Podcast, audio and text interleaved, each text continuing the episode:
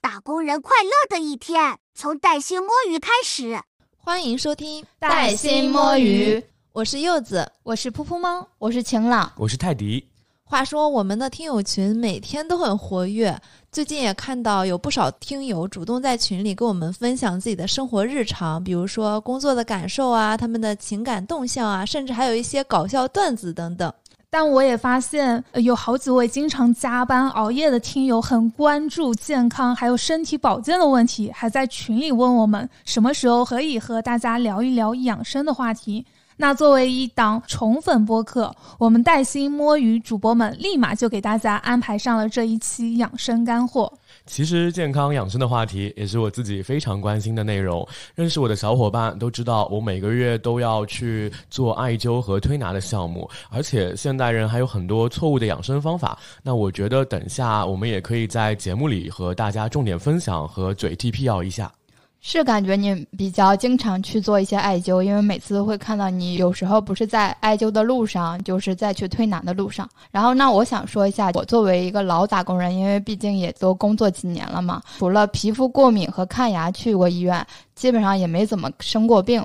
然后，可能是因为我平时比较注重健康养生和锻炼运动，因为我的签名就是健康、平安、自律、自由。另外，我们带薪摸鱼的第三期节目里，噗噗猫他之前有提到他用过两本病历本，然后他在这方面看病这方面也是专业选手。这样看来，就感觉这个话题真的是我们几个人比较擅长的拿手项。要不我们直接开始进入正题，谁先来分享一下自己的养生妙招？作为现场最年轻的人，要不我先来吧。第一个，我的是少吃冰。这个有一段时间，我是一年四季都在践行这一点的。最开始是因为我痛经，会在生理期前后的两周都不吃。后来听说常年不吃冰是有好处的。现在的话是，除非有那种特殊的场合，比如说大家都在吃雪糕，问我吃不吃啊？那为了不扫兴，我可能会吃那么一根。其余时间我基本上都是不吃冰的。就算是喝饮料什么的，我基本上四季也都是常温热的这种说法。嗯，并且我还听。听说有一个说法叫三伏天不吃冰是有利于身体去排湿气的，也不知道真的假的。但至少来讲，不吃冰这个真的有帮我减少痛经。第二个是一个细节方面的，就是眼睛的保护。其实大家都在注意什么关节性疾病，有点忽视了眼睛。天天都在讲什么腰间盘突出啊、脖子痛啊、肩痛啊什么的。但是其实大家现在对着手机、对着电脑，长时间对眼睛的伤害其实特别大。所以我平常如果我想得起来的话，摸鱼的时候就会做一做眼保健操，摸摸眼睛，揉一揉啊什么的，然后会疯狂转动眼球，做米字形，就上下左右的去看。还有就是不要关灯玩手机，这个真的是非常费眼的。再有就是可以用那种洗眼液，专业的人工眼泪啊什么的那种去洗洗眼睛之类的。所以也是呼吁大家重视眼睛健康。诶，你提到这个眼睛这个话题，我这里也有话要说啊。我是属于长期要戴隐形眼镜，而且我是如果出门见人，我基本上都会化眼妆嘛。所以我很早之前我就得了干眼症，而且我经常会得结膜炎。像我有的时候去中山医院看病，我基本就是会隔一段时间就去跑一下眼科。为什么呢？因为我要去那边去开人工泪液，还有左氧氟沙星滴眼液，这个就是结膜炎症患者必备的一款滴眼液。那其实这两款药物的话。我也推荐一些小伙伴可以去家附近的社区去开啊，它是免挂号费的，而且你可以医保报销。虽然说它一瓶也只要几块钱，贵一点的话也就二十来块钱嘛，但是你医保报销的话很香。我相信很多长期化妆啊、戴隐形眼镜的小姑娘，她们可能也会有干眼症这种情况。我觉得大家就可以去试一试这个人工泪液，但是我要跟大家说一下，如果你是买那种单瓶的，你一定要保证不是跟别人合用，而且基本上是开封一个月就要过期了，你要保证它的一个新鲜。我感觉柚子全听进去了，准备要去配了。没错，我是要去配了，已经是高端级了。这么一听，然后晚上的话，我也经常会用蒸汽眼罩去热敷嘛。不仅会让自己的眼睛比较的放松，而且它对于淡化你的黑眼圈还是多多少少有点效果的。我觉得这个还挺好。然后那我就分享一下我的，我我可能就是多睡觉，就是每天我都是要睡足八小时的，就可以看到我的朋友圈背景都是那个每天要睡够八小时，因为我属于极凉极影派。如果大家看动漫的话，可能就知道他是一个杀手。我就想沿用一下吉良吉影的那个介绍，就来介绍一下我自己。我的名字叫晴朗，还没有三十岁，每天争取不加班，高效工作。我不抽烟，酒仅止于社交酒，就是晚上十二点前就一定要睡觉。每天我都要睡足八小时，睡前我一定会喝一杯温牛奶，然后二十分钟的一个柔软操，然后上了床的话马上会熟睡，一觉到天亮，绝不把疲劳和压力留到第二天。就是医生都说我很正常。另外一点的话就是多运动。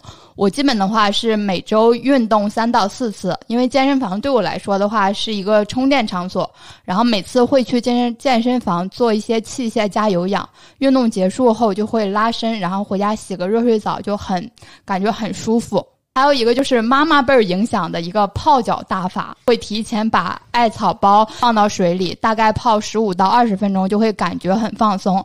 而且平时女生就是夏天嘛，会穿一些高跟鞋啊，然后在外面走，真的脚底板很痛，然后泡完脚之后就会感觉很舒服。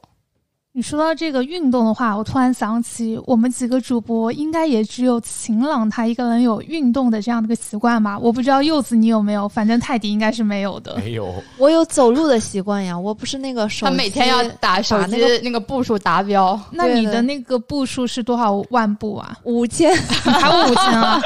没错，我发现我每天走路我都会上万步呢。但是说实话啊，因为我其实不是很热爱运动，但凡我运动了。或者是用我的 Switch 跳了一下 Just Dance，我都会感觉状态很好。所以我觉得运动也是一个很好让你能够释放多巴胺的一种。对，说到运动这块，我就想到你在那躲在洗手间里，然后做那个天鹅臂。对，所以大家对我们这个上班做天鹅臂摸鱼运动法比较感兴趣的话，也可以去回听我们摸鱼图鉴大赏的那一期节目。OK，那我自己是上火体质，经常手心发发热，还很容易出汗。我是体感温度只要大于二十三度就会疯狂流汗的，这个是有点家族遗传的。那中医里上火其实也分很多类型，我是属于肝火旺盛。那上火的调节方式呢，我自己会泡一点菊花茶和蒲公英茶喝。呃，这款茶是比较清热降火、养肝护肝的。不过呢，菊花或者蒲公英本身它其实是属于寒性的，所以最好在呃时候搭配一些红枣啊、枸杞啊这种比较温和的食材，那寒暖综合。呃，有助于减少寒气。那另外也这个也不太建议天天喝，一周其实喝个两到三次就够了。但是我要提醒一下啊，这个可能比较适合你这种体质啊，并不是所有的小伙伴都适用于这个公式吧。因为你刚才也提到了，这个是本身像蒲公英啊、菊花，它是比较寒性的嘛。像一些人他本身就是一种寒性的一个体质的话，它就不适用于这样的一个茶。是的，这个要关注一下，就是是否适合自己。对我目前喝了，觉得还是比较有效的。此外呢，我自己肩颈其实一直不太好，加上体内湿气比较重，那。看上去会显得有些浮肿，刚刚还被秦老说了一顿，只是看上去。他他说你咋了？又胖了？我说他胖了，因为他肚子的肉。今天穿了白色的衣服。哎，但我感觉他好像最近瘦了耶。嗯。那你可以看一下他的肚子 啊，这可以说吗？那其实这方面我至少每两周会去养生推拿馆做一些三焦推拿呀，或者艾灸的项目，偶尔还会做一下拔罐。那推拿呢，主要推的是肩颈和腰的部分，尤其是肩颈部分，一段时间如果不做的话，我就比较容易长结节啊。那个什么肩颈还会长结节吗？对，这个地方你拨的时候，就就脖子后面它是会有一些结节的。哦，就是一些疙瘩一样的东西。会会有那种硬硬的一些反应。那个反正推拿师就说我很硬。哦，对嗯，少很少做的人，刚开始第一次、第二次推都会很硬的，所以这个其实要长期做是真的会有效果的。那肩颈问题其实平时还是得多关注的。嗯、我还蛮认同身边一个朋友的观点，就是嗯、你去推拿馆或者去艾灸这笔钱，你现在不花，到时候你也要把这笔钱花在医院里面。啊、身边有认识的熟人，他始终就是不听朋友的劝，就不去做推拿，然后自己得了肩周炎，还强忍着，就为了省一点钱，因为他要还房贷嘛，就连病也不去看，这样其实不太好。那艾灸的话，我是每次做完都会排出好多水珠，做完回家那路上立马显得神清气爽，而且刚做完艾灸那几天晚上，真的很容易很容易入睡。我想打断一下，艾灸它的原理是什么？因为我之前的时候也有被推荐过，说是可以暖宫，我想知道它真的有效吗？它原理是啥？它就是通过燃烧艾草，然后它的药效顺着穴位和经络透达到人的脏腑，将体内淤积的代谢废物以及水分及时排出体外，那起到了一种温阳散寒、行气活血、疏通经络、促进循环代谢的效果。让我想到了那个烟熏肉。因为艾灸好像是这样，就是把那个点一个小桶，然后它有那个气，然后就熏着你的穴位、身体什么的，对，吧？其实蛮像的。我真的是被你这个形容给有被笑到。我突然想起，今天就好不容易抽空看了一下我们的听友群，就小伙伴回你就是艾灸的事情。他说艾灸完了之后，其实是不建议立马喝茶的，是吧？嗯，温水会比较适合。对，然后可能要隔几个小时才能洗澡，因为你刚艾灸完，你的身体是被打开的，然后你这时候再有那个寒水的接触，那你的这个寒气又逼到体内了。哦，你说的这个，我突然想起之前有看过的新闻，就是一个外国人他去刮痧嘛，他刮完痧之后，他又立马去游泳了，结果后来就得了大病，然后去告那个什么中医馆。之前是有这样的一个新闻这都是，禁忌，千万不可以这样。对啊，但是外国人又不懂嘛。是的，让我想到了之前就是很小的时候，家家里人会喜欢带我去拔罐儿。就拔完罐儿，他可能觉得你这么好的背不拔就有点可惜了。然后拔完罐儿之后，那个背上真的全都是那个背印，然后就会有一些后面的一些饮食的一些注意，就是你可能不要吃其他有有什么其他的。有一些食品你可能就没办法去吃，内蒙古也有那种就是中医养生的那种氛围吗？就我们不是那种氛围，我我觉得是因为我们有那个澡堂文化，所以你去搓澡的时候，然后那个阿姨就说要不要来个奶浴啊、要不要来个拔罐儿呀？然后父母就说那安排一个，然后就会给你拔罐儿。其实我这边也观察到一个现象啊，越是小的一些城市，他们越是街边上有很多各种各样的一些养生馆啊。包括在我们小城市，中医它比西医更受长辈们的欢迎，所以大家都很注重养生这个话题啊。然后我自己这一块的话，更多践行的就是朋克养生法嘛。前几年特别流行的一个说法，就是我很怕死，但是我还是要熬夜。因为大家都知道，我基本上晚上一两点钟跟我聊天，我也可以做到秒回的那种。但是我可以保证我的一个睡眠时间，比方说晚上一点多钟睡的话，我基本上就早上八点五十或九点钟才醒来。那其实睡眠上我这边时长也是保证了的。像我周末的话，我基本上也是会靠睡懒觉啊来补充精力，因为我也三十多岁了嘛，我很注重的就是补钙，还有服用益生菌。此外，我也不会去吃一些很热呀、很烫或者是很辣的东西，因为这些多多少少都会刺激你的肠道。而且，因为我是一个乳糖不耐受的人。然后咖啡因也不耐受的人，所以我又不喝咖啡，也不喝茶。另外一块的话，就是我去年为了减肥，我就会经常少吃东西嘛。我发现保持适当的饥饿感啊，就会明显感觉我的一个注意力会集中很多，而且我的工作效率也会上去，脑子也真的就会变得很清醒。所以我也很建议大家，如果想要做一些不要成本的养生方法，保持适当饥饿感也是很有效的。就噗猫说到吃两顿饭那个，我觉得它特别适合去我们北方，因为我们北方在那个冬天的话就流行吃两顿饭，我们夏天就是吃三顿饭，然后冬天就吃两顿饭。为啥？可能是那个作息吧，就是因为我感觉我们冬天就白天会比较短嘛，大家吃完两顿饭之后，然后就睡觉了。啊，这样啊，方便冬眠吗？你这样说，我确实挺适合去北方的，而且我自己有点精神北方人，性格呀、长相啊、身高都很北方啊。但事实上，我的口音还是很南方的，偶尔会产生一些塑料普通话。那我刚才也就介绍一下我在睡眠和饮食上的养生的方法，接下来就是一个精神上的。就很多人他们会觉得，你工作了一天很累了，你回到家里还要去做家务，很多人是很抗拒的。但是做家务对于我来说，是我最爱的一个疏解压力、释放压力的一个很具象化的方式之一。在做家务的时候，我同步会听一些音乐，或者是听听播客。包括很多小伙伴，他也知道我在小宇宙上有听了六百三十多个小时嘛，一半的播客节目都是我做家务的时候听的，一边做家务一边去听一些对你来说有信息密度的这样的一些节目。你不仅家里干净多了，你的压力释放了，你的心情也好了，你的云彩也来了，就真的是一举多得。我们玄学那期的嘉宾老师还说，你家里干净了，财神都愿意进来呢。对，是的，是的，而且有的时候你真的做家务，你不是说你的身体会很累，但是你的心情的话，还有你的大脑的话，其实是一个放松的一个状态。我也知道很多港台的艺人，他们特别喜欢做家务啊，像郭采洁啊，他们真的觉得就做家务是一个能够很好去帮你释放压力的方法。如果你周围的男生、女生或者你的好朋友不喜欢做家务的话，我觉得也可以把这个作为一种养生的方式案例给到他。另外一个就是我工作时候的一个状态，我每隔一个小时，我基本上都会起来走动和伸伸懒腰。因为久坐的话，真的是对有痔疮的人来说很不友好，你会加重你的一个痔疮，会很疼的。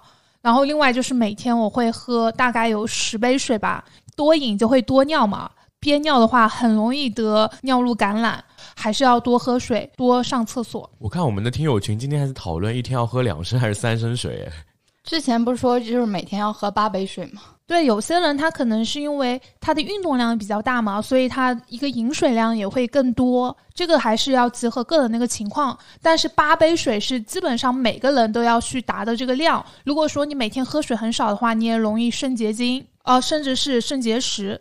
对，为了自己的体检报告好看的话，大家还是要多起来走动走动。数据要做的漂亮。对，而且就是那个颈椎啊什么的，就是你也要经常舒缓一下，要不然真的颈椎我看大家很难受。这个如果得了的话，就是很难受。哎，你知道我去做推拿之后，然后我就学会了一些穴位，怎么样去按摩。我给我朋友按摩，他们都说好舒服。你从哪儿学的？会问我。韩国那韩国人小江那期，他也会推拿，他会帮别人做，据说很舒服。我一直在排队说想体验一下。可以，下次我们如果有线下活动的话，就把你的那个推拿技术抽奖一个，然后给大家体验一下吧。哦，对，下一次我们线下活动的话，就派你和嘉宾小江两个人给我们的听友去体验你们的按摩大法。可以，可以。那我们接下来再来分享一下周边人就是践行的一些养生方法。那我知道我的朋友里就有人超爱去中医院推拿，因为他中医院是这样的，他有推拿、呃按摩加推拿，就是一次大概是二十分钟左右。主要是他能够使用医保卡，你知道吗？就是医保卡里的钱你不用，他也是在那放着。它跟外面的连锁机构最大的问题就是它不推销、不办卡，然后手法专业，医生也很负责。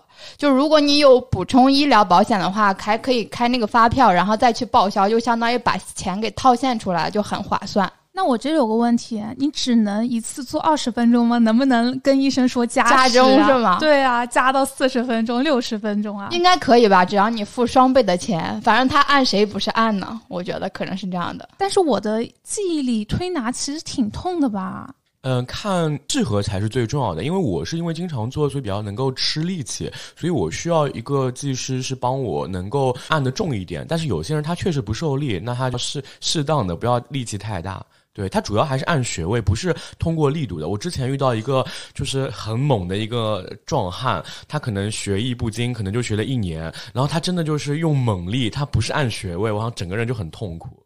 我之前是有过一次不太好的一个推拿体验，所以导致我很恐惧推拿这件事儿。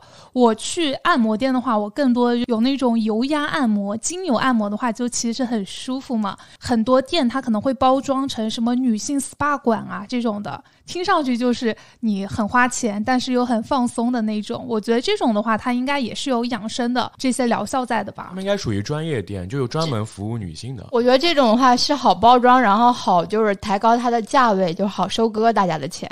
这种其实我体验过，但是因为我本人非常怕痒，我真的是全身就是全身都是痒痒肉那种。我以前也是的，真的就是，比如说按摩脚那个部位，真的痒到不行。对，然后肚子也很痒的，我知道，我是体验过。你说这个的话，我觉得我们下次团建的话，也可以去搞个带薪摸鱼、按摩什么线下活动，然后大家组团去哪里哪里去做什么足浴啊、做油压呀、再做推拿等等的。让我想到了，如果冬天的话，我们可以去一起去泡汤，也很舒服。可以，那我们下次直接打个飞的去东北吧，直接去澡堂搞全套的。然后我这边也有观察到，其实我周围的很多同事，他们的一些养生方法，在他的桌子底下放一个小凳子来专门放脚。因为大家基本上久坐的话，你的腰部会很疲劳嘛，而且很多人他一不注意，他就会习惯性的翘起二郎腿。其实这样子很容易会导致我们的一个脊柱它一个侧弯，而且你的小腿是很容易随着一个时间它的血液不流通，它就会肿胀啊。买这个小凳子的话，其实是很好的，能够帮助你改掉翘二郎腿这样的一个坏习惯。哎，我这个我真的还蛮有蛮受用的。我确实在某多上买了这个小凳子，就是那种摇摇会摇的那种凳子。因为我每次去推拿馆，然后就是技师帮一按我的这个脊柱，他就说你是不是就经常翘二郎腿？我说确实是，他就一摸就能摸得出来。所以你买了一个这个是放在家里，放家里还蛮蛮适用的。其实这种小凳子它还有很多是上面有那种滚轮的，就好像是可以刺激你脚部穴位的这种，还蛮多的。柚子是想买吗？还对对，就是就是柚子发的那个种，但是我买的是个黑色的。柚子之前不知道有这个东西吗？对啊，我之前不知道有这个东西，我现在已经打开某西西，已经在看了。可以可以回头把，链接发你。那这个很便我宜的。对比过性价比，我买那款性价比最高。哎，其实节目刚开始，泰迪也说了嘛，就是我们在节目里也可以嘴替聊一些我们知道的错误的养生方式。你们几个有什么可以给我们听友分享的呀？我想说一下，就是喝粥养胃的这个事情。其实这个养胃不是养所有人的胃，这个可能只是适用于一些特殊人群，比如说小孩儿、老人，然后他的肠胃功能差，或者他的一些胃动力不足、胃酸分泌少的人。就是如果正常人长期喝粥的话，可能会伤胃。一个就是咀嚼动作会变少，那它唾液分泌也减少，就不利于整体去那个消化吸收，就没什么营养。哦，关于养胃，我有看到说蒸南瓜比喝白粥更加养胃。另外，民间其实一直有流传这一种说法，说睡前喝牛奶有助于睡眠。那其实这个并不是很靠谱。说有助于睡眠的是牛牛奶里含有色氨酸的成分，是有助于人体分泌羟色胺和褪黑素，而这两种物质有安神助眠的功效。但其实牛奶内含有的色氨酸并没有很丰富。我有去查过，说一百克的牛奶其实只含有三十九克的色氨酸，而很多豆制品和肉类都比它要高出五到十倍不等。此外呢，牛奶属于高营养类物质，睡前喝也会刺激胃酸，引起胃食道反流。牛奶的消化一般需要两到四个小时，那夜里其实肠胃也需要睡觉，那我们尽量不要让它加班，对吧？啊，建议早餐喝牛奶更好，因为中医里面牛奶也属于寒性的食物啊，人早上阳气旺盛，更能够增加牛奶的吸收。你说的这个，其实我也要强调一下，我们很多中国人其实是有乳糖不耐受这种情况，就是很多人其实是喝不了牛奶的，他喝了牛奶，他反而会胃不舒服，甚至是腹泻的。最多喝喝酸奶，或者是你在牛奶里面加一些麦片去综合一下。蛋奶星星，啊，对，是的，在座的不就有一个吗？晴朗刚刚说的，睡前每天睡前一杯温牛奶，主要是因为我从内蒙古长大，养成了这个喝牛奶的习惯。就我现在最后悔的就是我小时候没有多喝牛奶，因为我们家会订那个鲜牛奶嘛，每次一煮的话，它上面有一层那个牛奶布，然后我当时就很讨厌喝，导致我就现在长得比较矮，就是我不太像北方人。说起喝牛奶，我小时候从小喝到大，但是因为是奶奶煮牛奶，发现有一个误区，是我长大了以后才知道的，牛奶不能烧的太热，因为营养物质会发散。我的我奶奶以前给我煮牛奶，就是烧到滚烫滚烫，然后肯定要煮很多遍，就为了因为我早上可能他四点钟起来，然后开始烧牛奶，那我要因为浦东要去浦西嘛，我可能五点多就起来了，那他牛奶就一直在烧，一直在烧，所以其实营养物质都已经没有了，所以造成我可能没有那么高，就是虽然喝了很多牛奶，对吧？嗯，但是喝喝太烫的东西的话，其实对你的食道也不是很好。对。牛奶这个我也是，我也是后悔小时候因为觉得太腥了不喜欢喝，所以也不长高。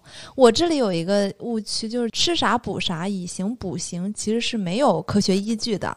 比如说网上有传什么吃腰子补肾啊，吃猪皮对皮肤好啊，有的可能是符合营养学规律的，比如它正好这个动物血里面含有丰富的什么铁呀、锌呀、硒呀、矿物质啊，比如其中的铁，它是血红素铁，它容易被人吸收的话，就有利于去补铁和预防贫血。如果你在吃食物的时候，你更应该根据它的营养成分和吸收率的不同去判定。每一种食物它都是具备一定的营养价值的，所以还是均衡一些比较好。当然，这个不只是涉及养生了，就是在身体调理上，还是建议大家去遵循专业和科学的一些手段，去咨询相应的医生，然后去进行调理。回到刚才柚子提到的那个补铁话题啊，我这边也想到一个常见的一个误区嘛，就是老一辈经常就会说，女孩子你要多补铁，多注意保暖，所以你来大姨妈的时候，你也要多喝红糖水来保养自己。但这个红糖水啊，它真的就是只是起一个安慰作用，它并不能够缓解疼痛。而且红糖它其实跟白糖差不多，它都是从蔗糖或者是甜菜里提取出来的嘛，而且它顶多比白糖多一点点矿物元素，但它这个含量也不是很多的。你真的是为了养生啊，为了去缓解你这个痛经啊，你喝红糖水它是真的没有什么效果的，而且它这个红糖水它的热量也不小，你喝多了你还容易过多摄入糖分嘛，反而让你容易长痘痘或者是皮肤变差。痛经很严重的，要不就是像柚子刚刚说的，你在来大姨妈之前，你就注意自己不要去受凉啊，或者吃冰啊，或者用我这个比较立竿见影的方法，就是去吃布洛芬来缓解。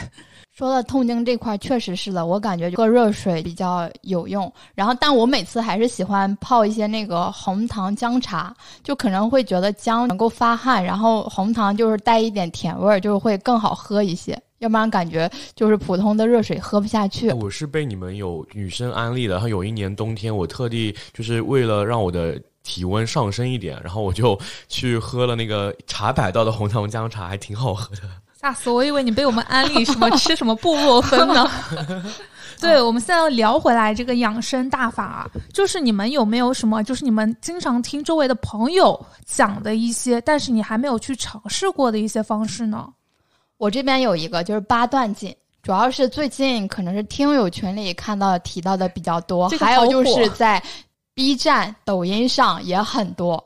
这个主要是八段锦，它属于一套独立而完整的一个健身功法，可能就是我们老祖宗传下来的吧。之前我是被那个有一个博主就是大牙 Zoom 安利的，但是我一直没有行动，主要因为我保持那个锻炼嘛。他自己的亲身经历的话是说，打了八段锦之后，就是打了三十天，然后他就是头发也长了，然后也不痛经了，就是皮肤也不长痘了，就他整个人就是有了精气神。因为然后他每天就是实行早上十点前开始打八段锦，就保持一个精神充沛。我自己做了一下功课的话，是可以看曲黎敏老师的视频。那我自己也打算去践行一下，因为最近可能就是有一些痘痘。如果说想看这个视频的话，要去哪个 app 上去看啊？可以在 B 站或者是小红书或者是抖音上搜索都可以的。我我我不太了解八段锦，它是有点像那个就是练功吗？这个就是太太极极一样的感觉。是这样对。对，因为我因为我今天在 B 站看他们有一些年轻的小伙伴，就是零零后的，然后他们那个团建就是一起打八段锦。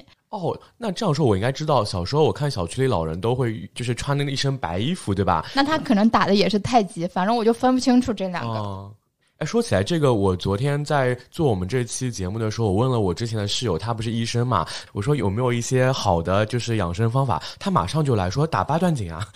然后我这边刚才不是也提到了吗？我会保持一个饥饿感。这边我也发现，我周围有些朋友他有在做一样的方法，但是他有一个专业的一个名字，叫做十六加八饮食法。这个我听过，我还被安利过。是那个秦昊就是推行的那个吧？不是不是，秦昊那个减肥方法还是被网上痛批了呢。这个是孙俪推荐的吧？我说的这个十六加八饮食法是现在非常健康的，而且它是有研究表明，这个方式它对于像肠胃道不是很好，特别像我这种长期会胃食道反流、有慢性胃炎的人群来说，它还有一种辅助治疗的一个作用呢。而且你还可以改善啊，像过敏啊一些免疫性的一些问题，一定程度。路上它还可以起到一个抗炎的一个效果。你每次吃东西，你都要消化嘛？你们有没有发现，你们有时候吃完东西，你就感觉好困啊？因为你的血液都在你胃里，所以你脑子会犯困。就是你在吃东西的时候，你都是需要去消化的。你的肠胃道它就会带着全身的内脏一起高强度的去运作。所以就是你早上八点钟吃饭嘛，你中午十二点又吃饭，你晚上又六点吃饭，有些人还要加个餐，什么晚上十点或十二点你还要吃一个夜宵，那就等于说你的一个消化系统处于一种高强度的一个运动里。系统就会跟机器一样的，你都过度的一个消耗的话，其实是会加损你一个磨损，还有你一个报废的速度。这个饮食法的话，你八个小时之内你是可以正常吃喝的，但剩下的十六个小时，就是你除了喝水之外，你不要去吃其他的一些食物。很多人靠这个方法来减肥啊，但是这个方法也是可以养生的，也是有获得过什么诺贝尔相关的一个理论依据的。就是说，人体是有一个自食的一个系统，就是你在长时间你没有去摄入新能量的一个情况下，你的人体它就会出现自己吃自己这样的一个情况。但是不会去吃你新鲜那个细胞，而是会把你一些老的啊、一些旧的一些细胞，还有你的体内的一些毒素啊，进行一个自我的一个清理。这个饮食法我之前就有听说过，然后我刚刚还特地去搜了一下，第一个跳出来的这个十六加八饮食法，让沈腾瘦回军艺校草，就真的很多明星都在用。我觉得你也可以去试一试。我其实之前被安利之后，我其实还蛮想蛮想试试的。对，然后我自己这边听说的一个比较好的养生养心的好方式是抄经疗愈，就是在你 emo 的时候停下手头所有的事情，抄心经啊或者金刚经，专注于自己落笔的每一个字和过程。那有一种说法叫相由心生，这样做会让你躁动的心境沉下来，据说可以排清内心的浊气，甚至可以改善自己的面容和气质。我觉得这种养生养心的方式听上去还蛮高 level 的，就通过像超心经啊、金刚经这种方法来修身养性。就我也好希望我也有这样的一个觉悟和心态。就要不我们下次也搞个什么带薪摸鱼超心经的一个微信群，大家每天都来参与打卡。话说我们噼里啪啦的也分享了半个多小时了，把我们大家觉得有效的养生啊、保养的好方法都掏心掏肺的告诉了大家。但是方法真的就好多呀！本来我还想说现场梳理一下。总结一些东西给到大家，但是我最近脑雾还是有点严重，就是我是一个三阳过的人啊，脑子现在也没有以前那么灵活转得快了，所以我还是希望能够期待在我们的节目评论区蹲到一个优秀的课代表。最后，我们欢迎大家在评论区和我们的听友群分享你们的养生办法。如果你们有想听的话题呀，也欢迎大家告诉我们，我们陆续给大家安排上。我们下周再见，拜拜，拜拜。